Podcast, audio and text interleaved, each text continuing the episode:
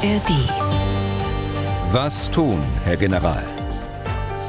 Der Podcast zum Ukraine-Krieg. Herzlich willkommen aus Leipzig. Ich bin Tim Deisinger, Redakteur und Moderator bei MDR Aktuell.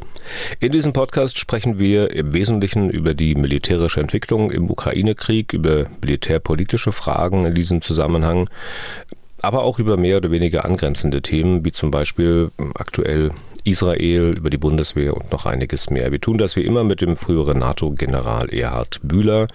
Tag, Herr Bühler. Tage Deisinger. Ähm, was ist denn eigentlich los bei Ihnen? Sie sind heute schon wieder aus Berlin zugeschaltet. Eine außergewöhnlich lange Phase, dass Sie mal wirklich zu Hause sind und nicht in der Weltgeschichte rumtun. Naja, in Berlin gibt es ja auch was zu tun und äh, Sie halten mich ja auch auf Trab mit dem Podcast. Ne? Aber das könnten wir ja auch von irgendwo her machen, ne? aus Pristina oder sonst woher. Das haben wir. Das kommt auch wieder. Ähm, äh, da liegen schon einige Reisen noch an bis Weihnachten. Ja. Was machen wir heute hier im Podcast? In Sachen Ukraine beschäftigt uns äh, die aktuelle Lage, wie so oft, auch Anspruch und Wirklichkeit der ukrainischen Offensive. Schauen wir uns mal ein bisschen an. Immerhin gibt es also einige Experten und auch Nicht-Experten, also ohne das jetzt äh, despektierlich zu meinen, weil gutes Bauchgefühl ist ja auch immer was wert. Also die sagen, naja, das wird es wohl gewesen sein. Nichts mit Rückeroberung der Gebiete, die die Russen besetzt und annektiert haben, inklusive Krim. Bislang war Herr Bühler mit solchen Wertungen ja eher vorsichtig und dann besprechen wir noch ein paar Meldungen im Umfeld dieses Krieges und auch heute geht der Blick nochmal nach Israel und das Geschehen dort. Das ist ja auch noch offen, dass wir mal ein bisschen über die Frage reden, wie der Konflikt tatsächlich befriedet werden könnte, ob die sogenannte Zwei-Staaten-Lösung überhaupt äh, noch eine realisierbare Option ist. Und äh, immer wieder beantworten wir zu all diesen Themen Hörerfragen.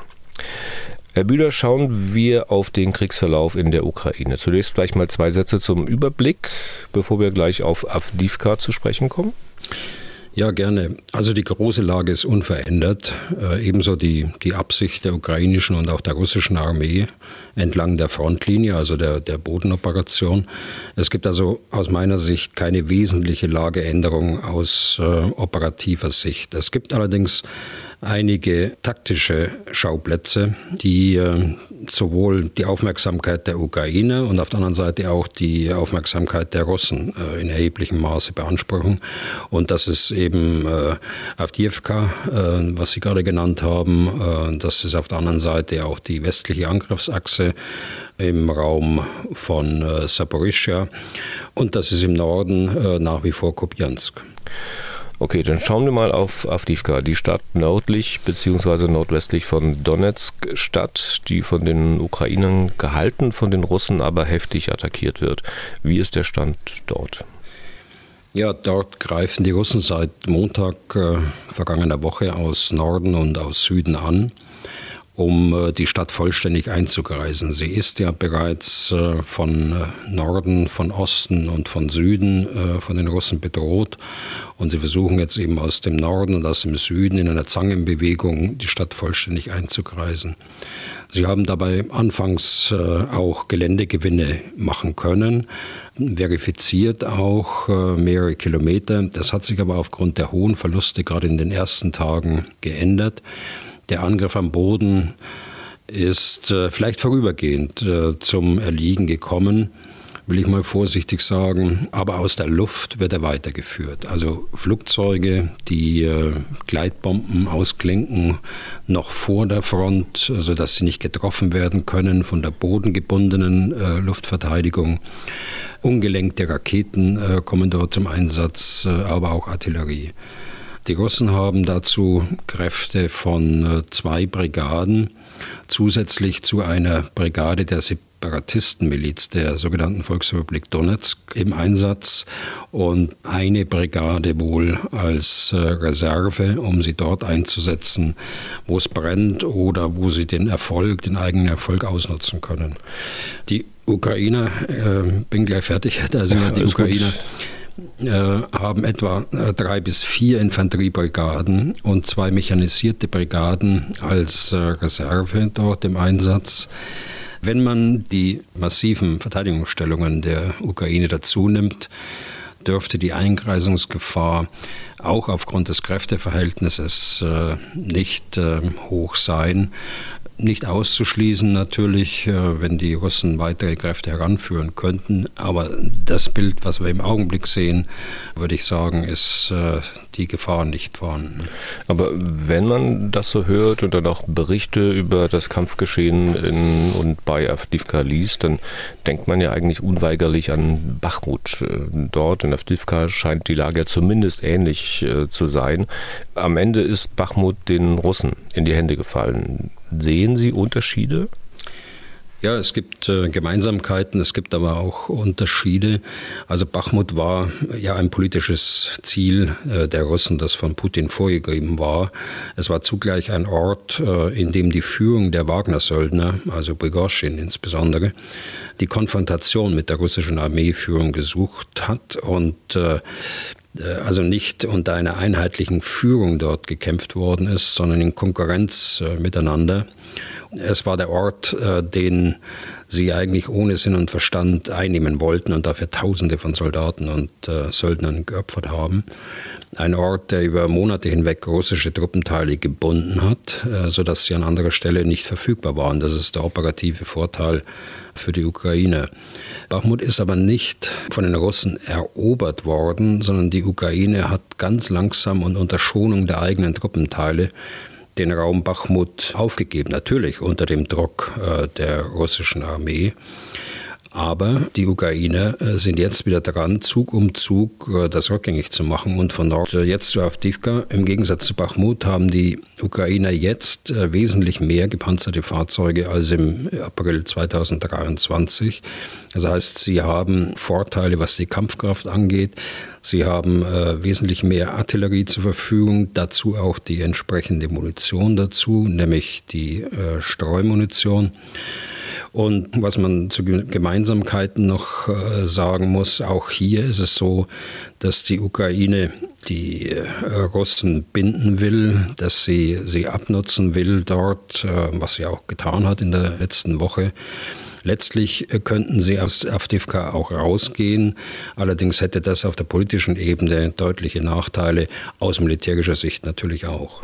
Und welches militärische Interesse haben die Russen an der Stadt? Also jetzt mal abgesehen von der allgemeinen politischen Vorgabe vom Befehl des russischen Präsidenten, äh, salopp gesagt, äh, jetzt endlich mal erfolgreich zu sein. Bislang haben Sie das, was da in Avdivka passiert, was die Russen tun, ja eher als Entlastungsangriff für die Südfront eingeordnet. Ja, das sehe ich immer noch so. Das, ähm, da liegen mir auch keine anderen Informationen vor, da bleibe ich schon dabei. Das äh, Interesse liegt natürlich an dem politischen Interesse auch äh, und daraus abgeleitet äh, gibt es ein militärisches Interesse, dem auch zu folgen. Putin hat das ja, wie Sie gerade angesprochen haben, angeordnet, dass man jetzt mal erfolgreich sein muss und eine Stadt einnehmen muss. Und von der taktischen Lage her hat sich Avdivka angeboten, von drei Seiten bereits umschlossen und man könnte sie eingreisen, man könnte möglicherweise ukrainische Truppenteile dort äh, gefangen nehmen oder zerschlagen innerhalb äh, der Stadt äh, Avdivka, wenn es nicht äh, möglich ist, sie frühzeitig rauszuziehen. Also ein, ein richtig militärischer Zwang dazu, nun ausgerechnet da in Avdivka, dass man ja schon seit 2014, jedenfalls was die Separatistenmiliz angeht, berannt hat und versucht hat einzunehmen. Ein schlagender militärischer Grund ist dort äh, eigentlich nicht zu erkennen. Ist aber das, ich komme auf Entlastungsangriff zurück, ist aber das Aufgebot seitens der Russen für einen solchen Entlastungsangriff nicht vielleicht doch ein bisschen hoch? Naja, man muss ja auch bei einem Entlastungsangriff, das heißt ja nicht, dass es ein Angriff zweiter Klasse ist, äh, sondern man muss natürlich ein Bedrohungsszenar für den Gegner darstellen. Und äh, das tun sie ja dadurch auch, dass sie Truppenteile aus dem Norden äh, herangeführt haben in den Raum Avdivka, sodass die, die Ukrainer äh, gezwungen sind, äh, dort auch mehr Truppen, als sie möglicherweise sonst dort vorgesehen hätten, zu verwenden. Die sagten, die Ukrainer sind gezwungen, was dagegen zu setzen. Klar ist das so, auch wenn es nur in Anführungszeichen nur ein Entlastungsangriff ist. Ist denn irgendwie abzuschätzen, wie viele der ukrainischen Truppen dadurch gebunden werden, die dann eben nicht beispielsweise an den südlichen Angriffsachsen eingesetzt werden können? Naja, die Truppenteile an der Front äh, will ich mal jetzt nicht rechnen. Also diese äh, drei bis äh, vier Infanteriebrigaden, die dort eingesetzt waren. Ich denke mal, die äh, beiden mechanisierten Brigaden, die Sie jetzt als Reserve haben, das sind äh, Truppenteile, die theoretisch verfügbar wären, auch für den Süden. Wobei, wenn man vorsichtig rangeht, sicher ähm, eine mechanisierte Brigade zurücklassen würde. Also unterm Strich in der Bilanz äh, ist das eine Brigade.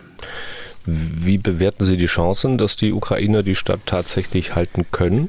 Also nach all dem, was wir jetzt sehen und wissen, äh, werden sie, glaube ich, die Stadt halten und den Russen weiterhin große Verluste zufügen können. Die russischen Angriffer sind ja keine frischen Kräfte, sondern äh, sie wurden, wie gesagt, aus der äh, südlichen Nordfront zwischen äh, Svatove und Kremina genommen und dort durch unerfahrene Kräfte ersetzt.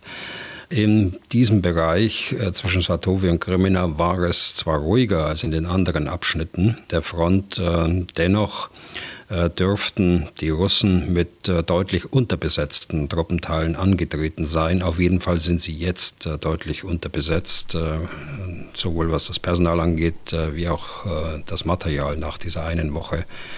Und dazu kommen Klagen von russischer Seite äh, über den Einsatz von Soldaten ohne Unterstützung, in Kaufnahme hoher äh, personeller Verluste, Klagen über mangelnde Führungskompetenz der Offiziere, ungenügende Artilleriekapazitäten, Versorgungsschwierigkeiten, mangelnde Rotation der Truppenteile vom Gefechtsdienst an der Front zu Ruhe- und Auffrischungsphasen. Das sind die gleichen Klagen, wie wir sie auch von der Südfront äh, kennen. Das sind die gleichen Klagen, die auch der äh, General Popov äh, bis zu seiner Ablösung als äh, Chef der 58. Armee dort im Süden äh, vorgebracht hat Richtung Gerasimov. Beziehungsweise ich muss sagen, diese Bewertungen des ähm, des General Popov sind geleakt worden, aber sind, haben sich nicht verändert. Äh, das äh, trifft auch zu auf den Raum Avdivka. Ist denn vielleicht auch ein Grund für Ihre optimistische Annahme äh, im Vergleich zu Bachmut, dass es ja bei Bachmut so war, dass da Wagner immer wieder Soldaten nach vorne geschickt hatte und die, deren Leben ja den Kommandeuren offenbar keinen Pfifferling wert war. Wagner in diesem Sinne, so alt wie Prigozhin die Gruppe geführt hatte, gibt es ja nicht mehr. Naja, Optimismus gehört immer dazu, aber ich würde jetzt nicht sagen, dass dieser Einzelfall jetzt nun äh, außerordentlich optimistisch ist. Es ist eine taktische Krisensituation äh, für die Ukraine, da gibt es keinen Zweifel. Was Wagner angeht, das Muster, das jetzt äh, verwandt wird in, in Afrifka, ist genauso wie bei Wagner, mindestens seit der vergangenen Woche, als sie so große Verluste an Material, an Gefechtsfahrzeugen erlitten haben. Seither gehen sie äh, wieder in Wellenform über, dass sie Soldaten zu Fuß äh, in den Angriff schicken. Äh, und das resultiert natürlich in, in erheblichen Verlusten bei den Russen. Wir sprechen da jetzt von etwa 3000 Soldaten, die in dem Zeitraum seit zehn Tagen dort entweder getötet oder verwundet worden sind. Also Avdivka ist ein Schwerpunkt, an dem die Ukrainer, naja, durchaus äh, dennoch ein Bedrängnis sind. Und das ist ja nicht der einzige Punkt an der gesamten Frontlinie. Herr Bühler, wie verträgt sich denn das eigentlich mit Ihrer Aussage, dass die Ukraine operativ gesehen noch immer die Initiative hat? Naja, wenn Sie das sich anschauen auf dieser Front von über 1000 äh, Kilometer, dann ist der Raum um Avdivka ja sehr klein. Bei dem Kräfteansatz der Russen in diesem kleinen Raum ist es äh, fraglos eine örtliche taktische Krise, die es zu bewältigen gilt. Ähm, das Gleiche trifft zu äh, für den Raum Kopiansk, zwar etwas abgestuft. Dort ist die Lage nicht ganz so kritisch wie um den Bereich Avdivka.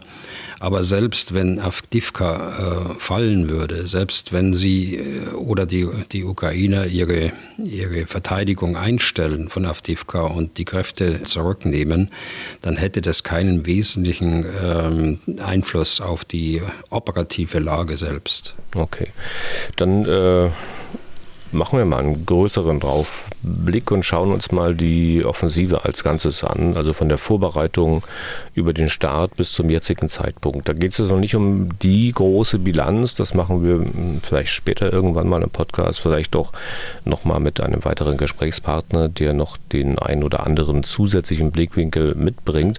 Aber Herr Bühler, ein paar Sätze sollten wir vielleicht schon sagen, da es ja so einige Einschätzungen gibt von anderen Militärs, Ex-Militärs oder politischen Experten, die sagen, die Offensive ist gescheitert. Die Ukraine wird ihre Ziele inklusive Rückeroberung der Krim nicht erreichen, auch mit weiteren hohen Verlusten an Menschen und Material nicht. Und dann schauen sie voraus jetzt auf die nächsten Wochen und Monate und sagen, es kommt die Schlammperiode, da ist eh nichts mehr möglich. Und dann bekommen wir immer wieder Mails von Hörern, die genau diese anderen Einschätzungen offenbar überzeugend finden und hier anfragen nach dem Motto, ja, wie kann denn der Bühler die Befreiung von zwei, drei Dörfern als großen Erfolg für die Ukraine darstellen? Und wieso glaubt er immer noch, dass die Ukraine all ihre Gebiete zurückholen könnte? Das war so ungefähr die Frageintention von Alexander Lendeckel. Ja, Herr Bühler, wie können Sie nur? Also ich, so will ich Sie natürlich nicht fragen, aber vielleicht können wir es mal ein bisschen aufdröseln. Vielleicht indem wir zunächst mal auf Ihren Ansatz eingehen, wenn Sie diese Frage, also ist die Offensive gescheitert, beantworten sollen. Ich habe das immer so wahrgenommen, dass Sie sagen, Leute, wir können die Frage aktuell gar nicht wirklich beantworten, weil wir gar nicht wissen, was genau die Ukrainer sich als Ziel gestellt hatten. Oder für mich übersetzt, also wenn einer 3000 Meter, sagen wir in 20 Minuten läuft, dann wissen wir erstmal nicht, ob das für den ein Erfolg war. Kann ja sein, dass er sagt, also für mich ist das ein erreichbares Ziel. 15 Minuten noch nicht, aber 20 Minuten, das könnte ich schaffen, wenn ich mich und meine Kraft so anschaue. Ähm, wie gesagt, Ihr Ansatz, habe ich das so einigermaßen richtig verstanden? Hm, ich, ich glaube schon. Ich weiß nicht ganz genau, ob ich Ihr Beispiel jetzt so richtig verstanden habe. Also 3000 Meter in 20 Minuten ist ja keine äh, Weltklasse-Zeit. Äh, auch äh, selbst für, für gut trainierte Soldaten äh, keine Zeit, die nun außergewöhnlich ist. Aber ich will mal das Motto, das Sie mir jetzt unterstellen, äh, hinterfragen. Denn das stimmt ja so nicht. Also die Befreiung von zwei bis drei Dörfern habe ich sicher nicht als großen Erfolg dargestellt. Auch nicht die äh, Bewegung über ein paar hundert Meter. Wenn ich das äh, mal erwähnt habe, dann habe ich andere zitiert. In, also insbesondere, Sie erinnern sich, die stellvertretende Verteidigungsministerin, die das gerne gemacht hat, äh, die ukrainische. Und äh, das habe ich dann... Malia, ne? Genau, ja. Äh, das habe ich dann wiedergegeben. Es stimmt, ich habe in der Diskussion über den Erfolg der äh, Offensive gesagt, woran misst man denn den Erfolg? Das war eine Diskussion, die äh, so im Juli, August geführt worden ist. Woran misst man den Erfolg? Wenn man die Planungen nicht kennt, vor allen Dingen nicht hinsichtlich der zeitlichen Dimension, wie kann man dann einen Erfolg bewerten? Das habe ich wohl gesagt. Die Frage, mit der Sie mich jetzt konfrontieren, ist ja eine andere. Da wird ja als Prämisse gesagt, äh, die äh, hat keinen Erfolg und mehr noch, die Offensive ist gescheitert. Und das kann ich so nicht sehen, denn äh, wir dürfen nicht nur die Bodenoffensive sehen, sondern wir müssen die äh, gesamten Operationslinien uns anschauen und müssen die Wirkung, äh, die die äh, Ukraine erzielt haben in den letzten ja, drei, vier Monaten, die müssen wir betrachten, um dann äh, zu sagen, ist sie gescheitert oder ist sie nicht gescheitert. Völlig klar ist, dass äh, sich auch in der Ukraine mindestens die Politik, äh, vielleicht auch Teile der militärischen Führung sich das schneller vorgestellt haben, aber es geht eben nicht nur nach einem Kopf, sondern äh, die Russen haben da auch was zu sagen in der Beziehung. Und äh, das haben sie ja getan. Und vielleicht ist auch das eine oder andere äh, nicht getan worden aus dem Westen, was äh, das verzögert hat. Mhm. Vielleicht kommen wir da nochmal drauf. Mhm. Aber nun, ich nehme nochmal das Beispiel mit dem Läufer, der da 3000 Meter vielleicht in 20 Minuten schafft und das vielleicht für ihn eine gute Zeit ist. Also wir haben ja das Problem, dass der sich vorher bestimmt nicht hingestellt hat und postuliert hat, dass er das Ganze in Weltrekordzeit schaffen wird. Ich habe gerade mal nachgeguckt, ich glaube etwas über sieben Minuten. Sieben Minuten, knapp 24 Sekunden ist der äh, bei Männern. Der ukrainische Präsident aber sagt, wir werden uns die Gebiete zurückholen. Wir werden auch die Krim zurückerobern. Gemessen an diesen verkündeten Zielen hat man doch herzlich wenig erreicht. Und äh, dann muss man sich doch auch gefallen lassen, dass man an diesen Zielen gemessen wird. Ja, aber wenn das Ziel jetzt so richtig ist, wie Sie es gerade zitiert haben, und das ist so richtig, das hat er ja gesagt, dann ist da kein Zeitpunkt enthalten. Das ist das politische Ziel der Ukraine, die territoriale Integrität der Ukraine wiederherzustellen. Äh, es ist kein Zeitpunkt enthalten, sagte ich gerade schon. Aber mehr noch, der Präsident hat ja selbst gesagt, dass die Herstellung der territorialen Integrität nicht unbedingt mit militärischen Mitteln erfolgen muss, ab einem bestimmten Zeitpunkt. Äh, dass äh, das Militär erst die Voraussetzungen schaffen muss, aber dass man dann die territoriale Integrität auch mit politischen, sprich auf dem Verhandlungswege, herstellen will. Äh, man darf das also nicht nur militärisch deuten, was Sie dort äh, an Aussage dem Präsidenten zugeschrieben haben. Aber erst wenn er von zurückerobern spricht, äh, dann schon, weil ähm, ich weiß nicht, wie man das in Verhandlungen zurückerobern will. Das äh, ist, glaube ich, dann kein Sprachgebrauch. Und äh, noch dazu, ich sag mal, ein normaler Mensch, der sitzt doch nicht da, hört das alles äh, und unterscheidet dann, sagt sich, naja, das, was der Zelensky gesagt hat, das sind die politischen Ziele, das müssen die sagen. Und er meint bestimmt einen Zeitraum von 20 Jahren. Die militärischen Ziele, die waren bestimmt andere, zunächst mal kleinere. Ein normaler Mensch sagt sich das doch nicht, oder? Nochmal, so wie Sie es eingeleitet haben, also wenn Sie sagen, äh, der Präsident sagt zurückerobern, ich sage aber äh, wenige Tage später, dass es nicht unbedingt mit militärischen Mitteln erfolgen äh, muss. Da ist ein Unterschied in den beiden Aussagen, da widersprechen Sie jetzt ein Stück weit. Aber sei es drum, die, die Frage ist ja eine andere. Das militärische Ziel ist sicher, dass die russische Armee so von ihrer Versorgung abgeschnitten wird, dass die Lage für sie unhaltbar ist. Das ist die Zielsetzung, die militärische Zielsetzung dieser Operation, die zugegebenermaßen äh, in den Schwerpunkt der Verteidigung geführt worden ist von der Ukraine. Das kann man ähm, gut finden, das kann man weniger gut finden, aber es ist nun mal so geplant worden, es ist so eingeschätzt worden. Und dieser Ansatz, der soll dann tatsächlich dazu führen, dass die äh, Krim so abgeschnitten wird, sowohl die Landverbindung wie auch die Brücken, äh, die nach Norden weggehen, äh, letztlich auch die, die Brücke von Kertsch unbrauchbar gemacht werden muss, sodass die Lage im Grunde genommen äh, unerträglich für die, für die russische Armee ist und äh, sie dort nicht mehr versorgt werden hm. kann. Was den Unterschied in den Worten betrifft, den Sie jetzt angesprochen haben, zurückerobern äh, oder mit diplomatischen Mitteln oder überhaupt zurückholen, ich weiß das schon. Es geht ja auch gar nicht darum, jetzt Ihnen sozusagen aus Ihnen herauszukitzeln, dass Sie da vielleicht irgendwas möglicherweise falsch bewertet haben oder sowas, sondern mir geht es um den Anspruch, den die Ukraine Ukraine selbst verkündet hat. Wenn der Präsident sagt, zurückerobern und wir sehen, was man bis jetzt erreicht hat, äh, dann muss man das sozusagen doch, man nimmt das Ziel, man nimmt das Erreichte und wertet dann das Erreichte und sagt irgendwie, naja, so dolle ist es nicht. Naja, jetzt drehen wir uns ein bisschen im Kreis, ja. ähm, denn ich sagte ja schon, einen Zeitpunkt hat er nicht genannt und ich sagte auch, dass er dieses äh, Zurückerobern, das er möglicherweise mal gesagt hat, äh, oder so ist, ist es übersetzt worden, äh, muss auch immer sehen, dass es ein- bis zweimal übersetzt wird, bis es dann bei uns ist. Und letztlich hat er dann Tage später eben das relativiert und hat äh, gesagt, dass es auch auf dem Verhandlungsweg äh, durch politische Mittel hm. Äh, dann zurückgewonnen werden könnte. Okay, dann äh, nehmen wir mal die Fakten, das tun Sie ja gerne, äh, und benennen mal das, was die Ukrainer seit Beginn der Offensive erreicht haben. Was würden Sie denn in diese Liste schreiben? Ähm, wie lange habe ich denn jetzt Zeit? Weiß ich nicht. Das, also, ich gebe Ihnen viel Zeit, mal, wenn Sie den Kugelschreiber aus der Hand legen. Ja, äh, ich will mal Ich will mal ähm, schlaglichtartig äh, das bringen. Also Sie haben zum ersten Mal seit den Offensiven bei äh, Kharkiv und Cherson im Herbst letzten Jahres wieder die Initiative übernommen. Das heißt, Sie bestimmen die Abschnitte, wo Sie angreifen, wo Sie verteidigen, wo Sie nur überwachen. Sie haben die Kampfkraft der Bodenstreitkräfte der Russen wesentlich dezimiert. Sie haben, was wohl keiner erwartet hat, örtlich sogar Artillerieüberlegenheit hergestellt. Sie haben jetzt, wenn man in die maritime Dimension reinschaut, die Schwarzmeerflotte so in ihren Fähigkeiten eingeschränkt, äh, dass sie mit den verbleibenden Schiffen von der Krim in die Häfen in der Region Krasnodar und ins Asowsche Meer ausweichen mussten.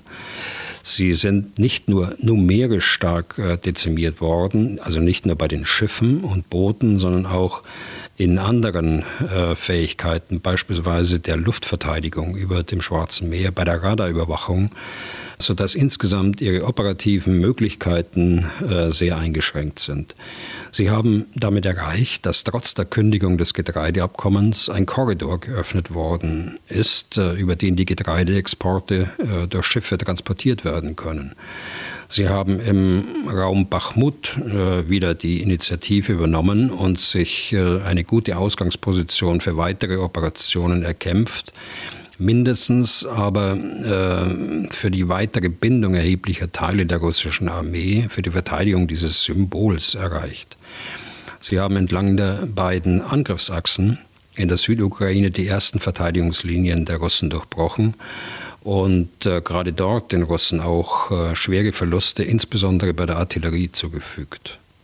Es ist ihnen gelungen, an der westlichen Angriffsachse so tief und breit vorzustoßen, dass auch die frontnahe Logistik äh, der, der Russen und ihre Führungsstellen im Raum äh, Tokmak für ihre Artillerie erreichbar sind. Und äh, das nutzen sie natürlich im Augenblick auch. Sie haben äh, die Nordfront äh, von Kupiansk äh, bis Kremina und den Raum Avdivka halten können. Sie sind erfolgreich in der Störung und Bekämpfung der Logistik äh, der Russen in der Tiefe bis auf die Halbinsel Krim. Sie haben wiederholt Gefechtsstände der Russen bekämpfen können und Führungspersonal auf den verschiedenen Ebenen ausschalten können. Das hat äh, Rückwirkungen auf die Führungskompetenz äh, der Russen. Das äh, Wort hatte ich vorhin schon mal genutzt. Und äh, wenn sie es nicht selbst gemacht haben, dann haben sie äh, immerhin bewirkt, dass die Russen nun mehrfach und in kurzen Abständen ihre Kommandeure auswechseln mussten. Äh, sie haben ihre Luftverteidigung gegen die äh, Flugkörper und Drohnen so gut eingesetzt, und das ist auch nicht zu erwarten gewesen, dass es weitgehend gelungen ist, angesichts von Tausenden von Drohnen und äh, Flugkörpern, die Städte in der Ukraine insgesamt weitgehend zu schützen. Und äh, ihnen ist gelungen, durch einzelne Drohnenangriffe auf weit entfernte Flugplätze unerwartete Schäden anzurichten. Ich denke nur an den äh, äh, Flugplatz bei Pskov im Nordwesten Russlands, also bei Estland dort. Dadurch sind die Russen gezwungen worden, die Kampfflugzeuge auf weiter entfernte Flugplätze in der Tiefe äh, der Russischen Föderation zu verlegen, was natürlich dann wiederum längere Anflugzeiten und damit äh, höhere Vorwarnzeiten für die Ukraine bewirkt. Man hat ähm, bei Cherson, auch das war nicht äh, absehbar, äh, einige Brückenköpfe äh, in wechselnder Intensität eingerichtet, die nach wie vor existieren und äh, auch operative Möglichkeiten werden sich daraus ergeben. Wir haben einzelne Kommandoaktionen von Spezialkräften auf der Krim gesehen in Verbindung mit der Marine und mit den Luftstreitkräften der, der Ukraine. Äh, so dass auch äh, die Krim und äh, die russische Armee und die Marine auf der Krim, die Luftstreitkräfte, die dort stationiert sind, wissen, es ist kein Sanktuarium mehr, die Krim, sondern es ist ein Raum, in dem die Ukrainer auch mit Bodenpersonal, mit Spezialkräften angreifen können. Und sie haben letztlich ein überlegenes Führungssystem gezeigt, insbesondere was äh, die äh, Zeitspanne zwischen Aufklärung eines Ziels und Wirkung im Ziel angeht, äh, da sind die Russen längst nicht so gut. Also von daher unterm Strich, es ist einiges erreicht worden. Die Erwartungshaltung war möglicherweise größer. Wir kennen aber die Zeitspanne nicht, in dem die Offensive angelegt worden ist. Es wird noch ein harter Kampf werden, das ist sicher und das, da habe ich auch nie ein Hehl draus gemacht. Das ist nicht in wenigen Tagen erledigt. Das war aber eine kurze Liste. War kurz. Nein, ich hätte eine Zeitbegrenzung geben sollen, Herr Bühler. Aber das will ich bei den Russen jetzt auch nicht tun. Also, äh, das war also die Habenseite der Ukraine. Ähm, es gibt ja auch eine Habenseite für die Russen, also aus deren Sicht. Ähm, was steht ja, denn auf dieser Liste? Natürlich. Also die Russen waren bisher in der Lage, ihre strategische Verteidigung entlang der gesamten Frontlinie durchaus erfolgreich zu führen.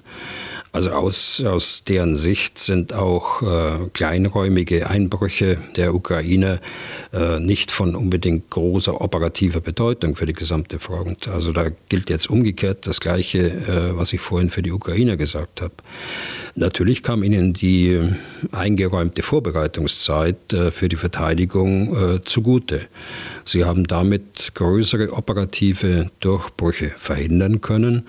Äh, warum? Äh, sie haben die stark befestigten Verteidigungslinien mit einem Konzept der aktiven Verteidigung im Wesentlichen halten können. Das heißt, aktive Verteidigung, dass man nicht nur stationär irgendwo im Graben hockt, sondern dass man auch äh, beweglich äh, die Verteidigung führt, indem man Gegenangriffe beispielsweise führt gegen den angreifenden Feind. Die örtliche Luftüberlegenheit an der Front, insbesondere was äh, den Bereich der Ostukraine angeht, aber auch im Süden, die kommt ihnen natürlich dabei zugute. Also der Einsatz von Flugzeugen, den sie normalerweise nicht wagen würden. Äh, sie würden nicht wagen, über die äh, Front tatsächlich zu fliegen, weil sie dort dann abgeschossen werden. Aber die Flugzeuge klinken ihre Gleitbomben weit vor der Front aus. Und äh, hier fehlt einfach das Mittel der Ukraine, also Flugzeuge, Kampfflugzeuge, die mit Luft-Luft-Raketen diese Bedrohung ausschalten könnten. Und äh, letztlich, wenn man das alles zusammennimmt, ge gewinnen sie jetzt äh, damit Zeit, die sie äh, nutzen, um weitere personelle und materielle Ressourcen verfügbar zu machen. Also ähm, wenn wir die Anzahl der Stichpunkte nehmen und das gegeneinander abwägen, dann äh, würde das bedeuten äh, Vorteil Ukraine.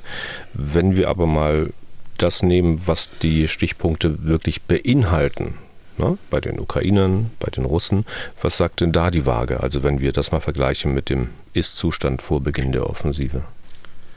Also das heißt erstmal, dass es richtig ist, man darf die russische Armee nicht unterschätzen. Die russische Armee hat sich als äh, sehr lernfähig, äh, auch aus taktischen Niederlagen äh, erwiesen und hat sich verbessert in, in mancherlei Beziehung, gerade jetzt, wenn es in die, in die Verteidigung geht.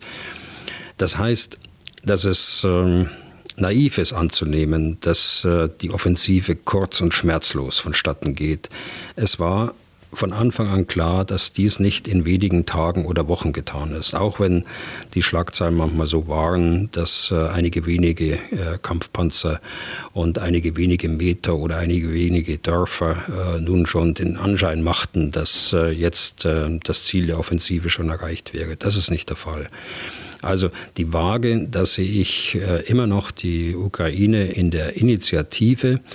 Äh, aber die Russen äh, sind äh, nicht zu unterschätzen. Sie sind durchaus lernfähig. Und sicher gibt es bei manchem im Kopf so eine Art, ich sag's mal, spekulative Gedankenkette, die Sie ja so sehr mögen. Also die könnte etwa so gehen. Vielleicht wäre viel mehr drin gewesen für die Ukraine, wenn die Ukraine besser für die Offensive bewaffnet gewesen wäre. Sie war nicht besser bewaffnet, unter anderem, weil der Westen nicht mehr geliefert hat, weil er nicht konnte oder nicht wollte. Sieht so aus, als würde sich das wesentlich ändern? Fragezeichen. nein. Also wird auch im nächsten Sommer nichts passieren, was die Lage zugunsten der Ukrainer entscheidend verbessern wird. Ergo wird man die annektierten Gebiete inklusive Krim nicht zurückerobern können. Herr Bühler, weil Sie die Welt ja auch mit äh, wachen Augen sehen, kann ich mir nicht wirklich vorstellen, dass Ihnen ein solcher Gedankengang fremd ist. Vielleicht auch nicht fremd in Ihnen selbst. Vor allen Dingen, wenn Sie mal schauen, Sie hatten es ja vorhin auch schon mal angedeutet und ich hatte es jetzt versucht, ein bisschen mit zu erwähnen, äh, was die Unterstützung des Westens betrifft. Also das steht ja am, am Beginn Ihrer spekulativen Gedankenkette, Umfang und Geschwindigkeit westlicher Waffenlieferungen. Ich wollte jetzt eigentlich nicht äh, nochmals da in diese alten Wunde rumstochern, aber wenn Sie es schon ansprechen, erinnern Sie sich, im Sommer äh, schon haben wir beide gesprochen über eine verpasste Chance oder eine möglicherweise verpasste Chance, äh, war damals die Lesart, die wir verwendet haben. Tatsache ist ja, wir haben monatelang nichts gemacht, was Kampfpanzer und Schützenpanzer angeht, obwohl die Forderung ja gleich im März und April äh, schon auf dem Tisch lag. Das änderte sich äh, erst Anfang des Jahres und bei uns in Deutschland erst mit dem Amtsantritt eines neuen äh, Ministers. Weil man aber keine Vorbereitungen getroffen hatte, dauerte es wiederum Monate, bis die ersten westlichen Kampf- und Schützenpanzer tatsächlich in der Ukraine angekommen waren. Zeit, die die Russen zum Aufbau ihrer massiven Stellungen genutzt haben. Man stelle sich vor, was passiert wäre, wenn die Ukraine bereits im Herbst vergangenen Jahres die äh, Kampf- und Schützenpanzer zur Verfügung gehabt hätte, als sie in ihrer Offensive im Raum Kharkiv einen großen Landstrich dort in der Region Kharkiv äh, befreit haben. Ähnlich ist es mit den Kampfflugzeugen. Ich hatte gerade äh, gesprochen, dass die Russen nach wie vor die Luftüberlegenheit haben in Frontnähe. Äh, seit anderthalb Jahren ist die Forderung auf dem Tisch. Äh, was äh, ist bereits in der Ukraine angekommen? Null. Also jedenfalls an westlichen Kampfflugzeugen.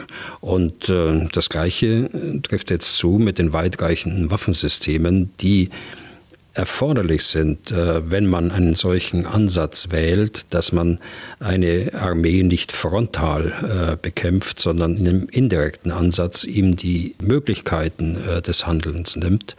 Also ich spreche jetzt von Attackams auf der amerikanischen Seite oder Taurus auf der anderen Seite. Alles zusammengenommen. Ja, jetzt äh, können wir das möglicherweise streichen. Äh, das ist tatsächlich eine verpasste Chance, die den Krieg verlängert hat. So, äh, jetzt Ihre, Ihre Vorausschau in das nächste Jahr. Ich glaube, das äh, kann man so äh, pessimistisch nicht sehen. Es gibt ja eine ganze Reihe von Initiativen, auch in der Rüstungszusammenarbeit mit der Ukraine direkt Verbesserungen herzustellen. Es gibt noch einiges, was sozusagen in der Pipeline ist, was bereits angekündigt worden ist, was noch zulaufen wird. Das sind insbesondere auch Kampfpanzer, auch aus Deutschland. Das sind Kampfpanzer, die zwar nicht so modern sind wie der Leopard 2, aber immerhin. Und äh, von daher, es gibt die Initiative, äh, Munition zu beschaffen durch die Europäische Union. Es äh, ist die äh, Kapazität überall hochgefahren worden, insbesondere in den USA. Da geht ja alles viel schneller als bei uns in Europa. Also von daher würde ich das nicht so pessimistisch sehen und schon gar nicht, dass man dann zur Schlussfolgerung, äh, die Sie genannt haben, ergo, äh, wird man die annektierten Gebiete inklusive die Krim nicht äh, zurückerobern, hatten Sie genannt, befreien können, wäre allgemeiner formuliert. Okay. Und dann müssen wir auch nochmal eigentlich auch ein bisschen ausführlicher über die Optionen reden, konkrete Optionen, die die Ukraine nun in der nächsten Zeit hat, wie lang auch immer diese nächste Zeit ist. Ich würde vorschlagen, Herr Bühler, äh, damit wir noch zum Thema Israel heute kommen, äh, dass wir das auf den Freitag schieben und am Freitag auch genau darüber ein bisschen reden, auch ein bisschen über die Schwarzmeerflotte, das hatten wir uns ja auch vorgenommen. Deswegen äh, belassen wir es dabei heute mal mit diesem Blick auf den Ukraine-Krieg und gehen nach Israel. Hier zunächst mal die Frage, Herr Bühler, weil eine Meldung dazu gestern durch die Nachrichtenportale geistert. Da ging es darum, dass es durchaus sein könne, dass sich der Iran aktiv in den Konflikt, in den Krieg dort einschaltet. Für wie groß halten Sie das Risiko, dass das passiert? Also wir wissen ja, der Iran ist äh, durch die Waffenlieferungen an die Hisbollah, äh, an die Miliz im Libanon, involviert bereits in den Konflikt. Er ist in den letzten Jahren ursächlich verantwortlich äh, für, die, für die Aufstockung des Waffenpotenzials der Hamas im Gaza und äh, auch äh, für die Vorbereitung des Angriffes der Hamas auf Israel. Ich glaube, da gibt es keinen Zweifel mehr. Das Risiko, dass der Iran insbesondere mit weitreichenden Raketen in den Krieg eingreift, ist da. Die politischen Aussagen sind ja entsprechend, dass man das Existenzrecht äh, äh Israels verneint. Aber dem wird insbesondere mit zwei Maßnahmen äh, entgegengewirkt. Äh, erstens intensivste diplomatische Bemühungen, wie wir es lange nicht gesehen haben. Wenn man nur als Beispiel den amerikanischen Außenminister nimmt, der innerhalb von einer Woche oder gut einer Woche mittlerweile neun Länder der Region bereist hat. Ich glaube, der lebt nur noch in seinem Flugzeug. Und zweitens militärische Abschreckung als Warnung für alle, die in den Krieg äh, eingreifen wollen. Äh, bei letzterem ist immer die Rede davon, dass die Amerikaner zwei Flugzeugträger in das äh, östliche Mittelmeer entsandt hat. Äh, da müssen wir noch etwas genauer hinschauen, glaube ich. Der erste ist die Gerald Ford, das ist der modernste äh, Flugzeugträger der Amerikaner. Er ist Anfang Mai in Norfolk in Virginia gestartet, hat den Nordatlantik überquert, war im Oslo Fjord, Sie erinnern sich, Herr Deisinger, da haben wir im Mai, im Mai drüber gesprochen, als ich in Estland war. Seit Anfang Juni ist er im Mittelmeer und operiert seither im Mittelmeer ist aber jetzt ins östliche Mittelmeer abgeordnet worden und äh, ich habe gehört, dass er heute dort auch erwartet äh, wird. Der zweite ist die Dwight D. Eisenhower, der am Samstag äh, seine Basis in Norfolk äh, verlassen hat und in etwa zwei Wochen dann auch im Mittelmeer sein kann. Beide kommen mit einer ganzen Armada von Begleitschiffen, Kampfschiffe wie Kreuzer und Zerstörer, die mit Raketen und Marschflugkörpern ausgerüstet sind, äh, mit U-Booten, äh, mit Versorgungsschiffen. Also es sind nicht nur zwei äh, Flugzeugträger.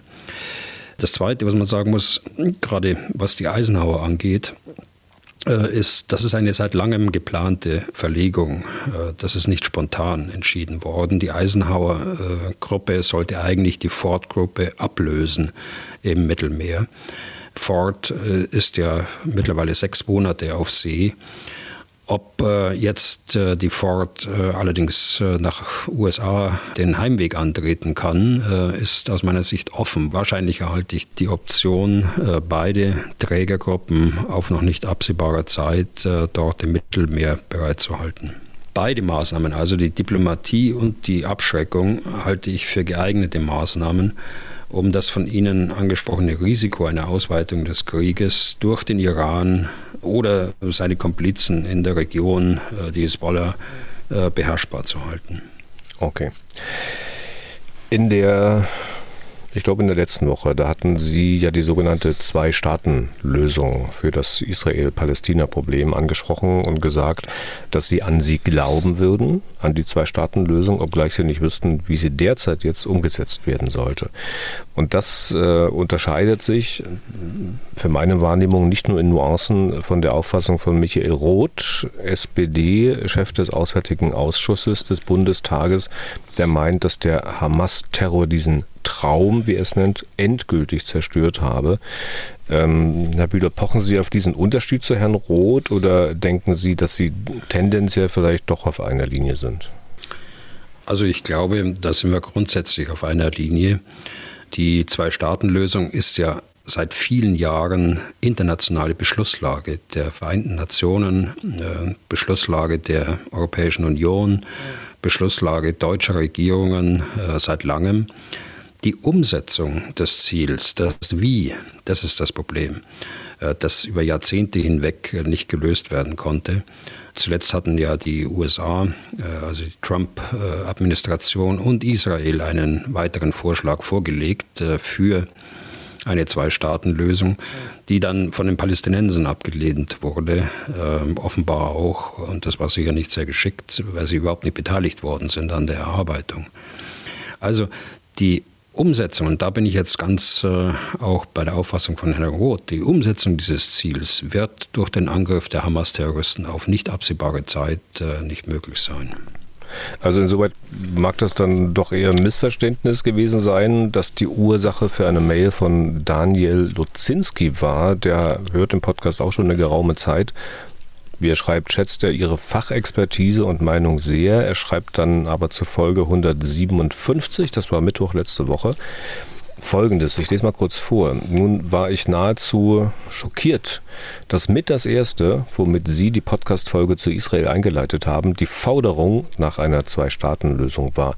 Es geht mir nicht um die grundsätzliche Diskussion zur Frage, es geht mir um den Zeitpunkt und auch um das Framing, welches man damit setzt.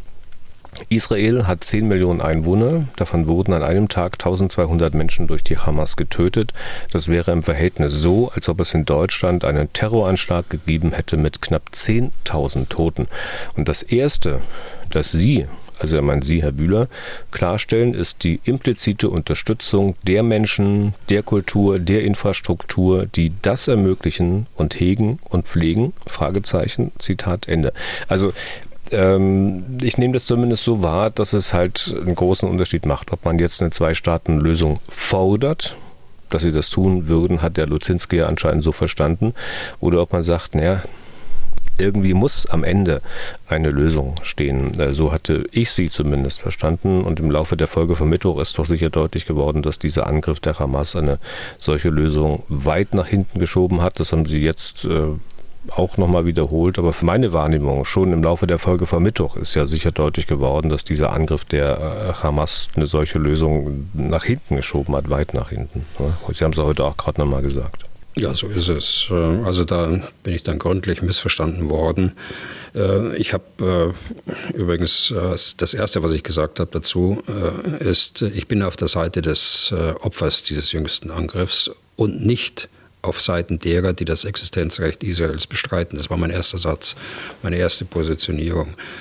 Es ist richtig, dass ich dann auch auf die internationale Beschlusslage abgehoben habe und äh, habe eben äh, darauf aufmerksam gemacht, dass es äh, über Jahrzehnte hinweg immer wieder Gespräche zwischen Israel und äh, der palästinensischen äh, Autonomiebehörde war äh, die Gespräche geführt haben unter Vermittlung unterschiedlichster Stellen die zu einer Zwei-Staaten-Lösung kommen sollten. Und schließlich habe ich drittens dann meine Zweifel geäußert, dass dies praktisch möglich sein wird. Insbesondere, äh, wenn man ins Westjordanland äh, schaut, in diesen zergliederten Flickenteppich von israelischen und palästinensischen Siedlungsgebieten. Dann hat uns eine Dame aus Trier geschrieben, deren Namen ich nicht nennen soll.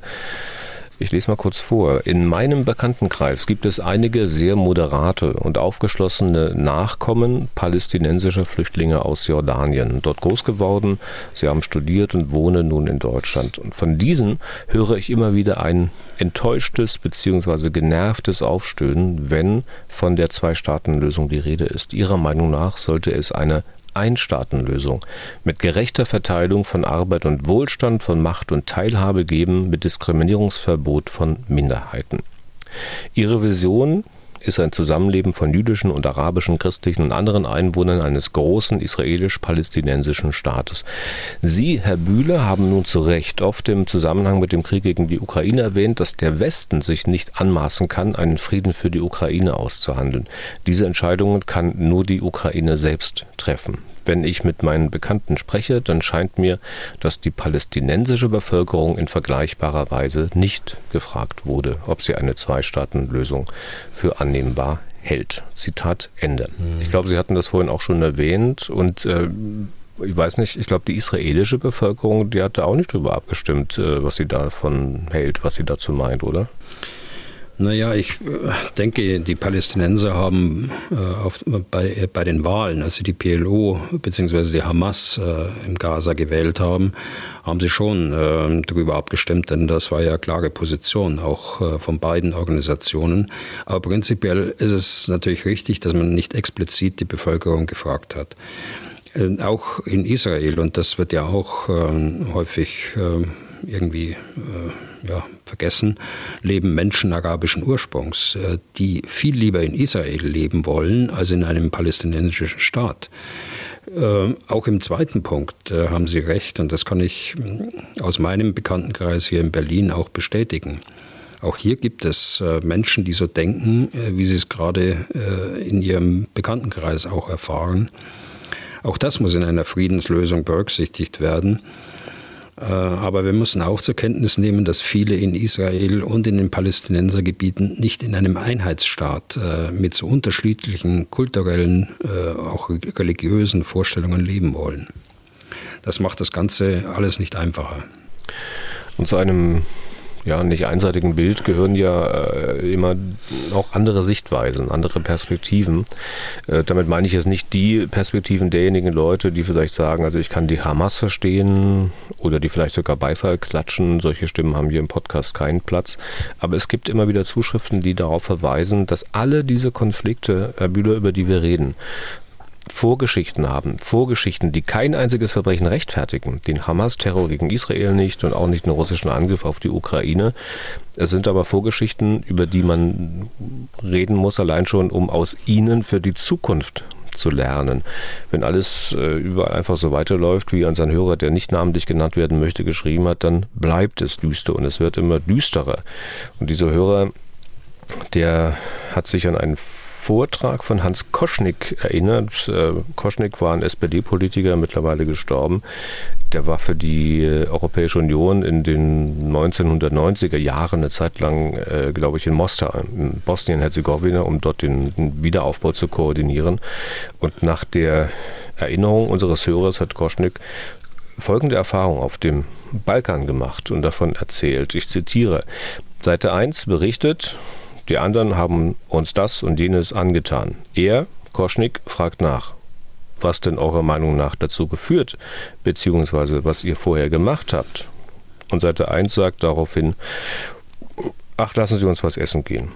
Und jetzt der Hörer weiter, Zitat, genau so ist das dort. Niemand will nachgeben oder auch nur zugeben, dass man auch mal einen Fehler gemacht hat. Zitat Ende. Herr Bühler, so das ähnlich haben Sie es sicher auch immer mal erlebt, ne? Ja, das stimmt. Insbesondere auf dem Balkan. Da wird ja die Geschichte der vergangenen Jahrhunderte immer wieder von der serbischen Regierung als Maßstab für heutiges Handeln herangezogen.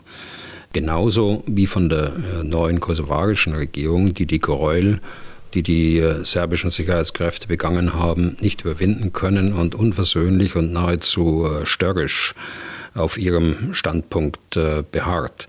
Mit dem Ergebnis, dass Aussöhnung und Frieden, wie von den Menschen nach meinem Eindruck äh, dort in der Region gewünscht, nicht stattgefunden hat.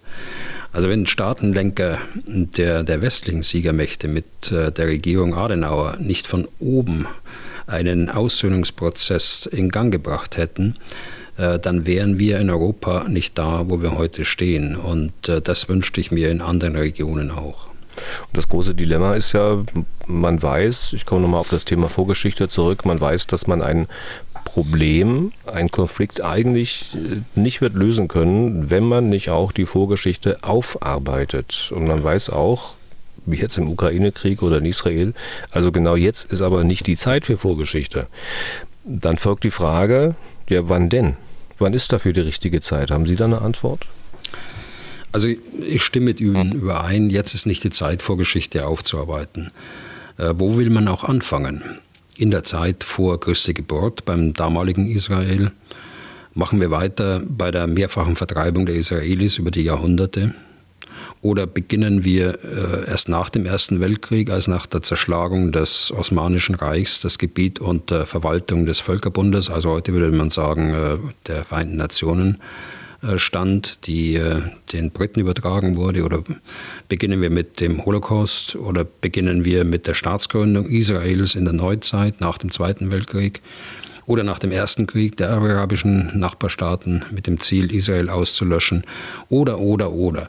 Also äh, der Zeitpunkt äh, ist auch entscheidend für die Perspektive, die man äh, dann äh, aus einer solchen Betrachtung der Vorgeschichte gewinnt.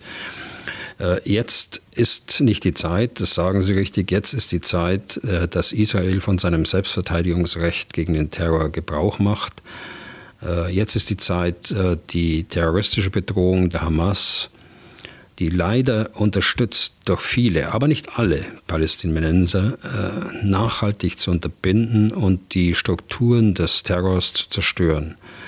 Aber, äh, und auch das habe ich ähm, beim letzten Mal, glaube ich, auch gesagt, äh, all diese Gegenmaßnahmen äh, dürfen nicht dazu führen, dass deren Ergebnisse für das Opfer dieses jüngsten Angriffs, also für Israel, noch schlimmer sind als der Anlass. Und deshalb ist es richtig, dass die Israelis bei allem Schock über den barbarischen Angriff und äh, aller berechtigten Entschlossenheit, die Hamas auszulöschen, vorsichtig äh, vorgehen, um äh, das Ganze nicht viel schlimmer zu machen im Ergebnis, als es durch den Angriff äh, schon ist. Also kein Rezept äh, für alle möglichen Konflikte, wann Vorgeschichte, wann die eigentlich grundlegenden äh, Streitereien aufzuarbeiten sind. Nein, äh, kein grundlegendes Rezept, aber ich sagte schon, äh, man muss das in einem Top-Down-Ansatz äh, machen, denke ich. Äh, wenn man zu viele Variablen hier betrachtet, auch in, der, in die Geschichte hinein, dann wird es unendlich schwierig. Es müssen zwei Parteien da sein, die von der Führung her ihre Völker mitnehmen auf diesen Prozess der Aussöhnung. Und ich bin mir sicher, dass sowohl in Israel wie auch bei den Palästinensern es eine sehr große Fraktion gibt, die äh, im Frieden leben wollen und nicht in einem jahrzehntelangen Konflikt, mehrfach unterbrochen durch Kriege. Hm. Das äh, Beispiel wäre ja, wir hatten es in der letzten Woche, Yitzhak Rabin, Yasser Arafat, Shimon Peres, Wobei man am Ende natürlich sagen muss, also wenn das, was Sie da gemacht haben, damals wirklich gelungen wäre, dann hätten man diesen Krieg heute nicht. Ja, so ist es. Und damit sind wir durch für heute. Vielen Dank für Ihr nach wie vor reges Interesse. Wenn Sie Fragen an Herrn Bühler haben, dann schreiben Sie an general.mdraktuell.de oder rufen Sie an unter 0800 637 3737. Herr Bühler, wir sind verabredet für den, Achtung, Donnerstag schon für eine neue Folge. Bis dahin, ich hoffe, Sie haben dann auch einen neuen Kugelschreiber, äh, weil der sich durchgeklickert hat jetzt oder kaputt geklickert wurde.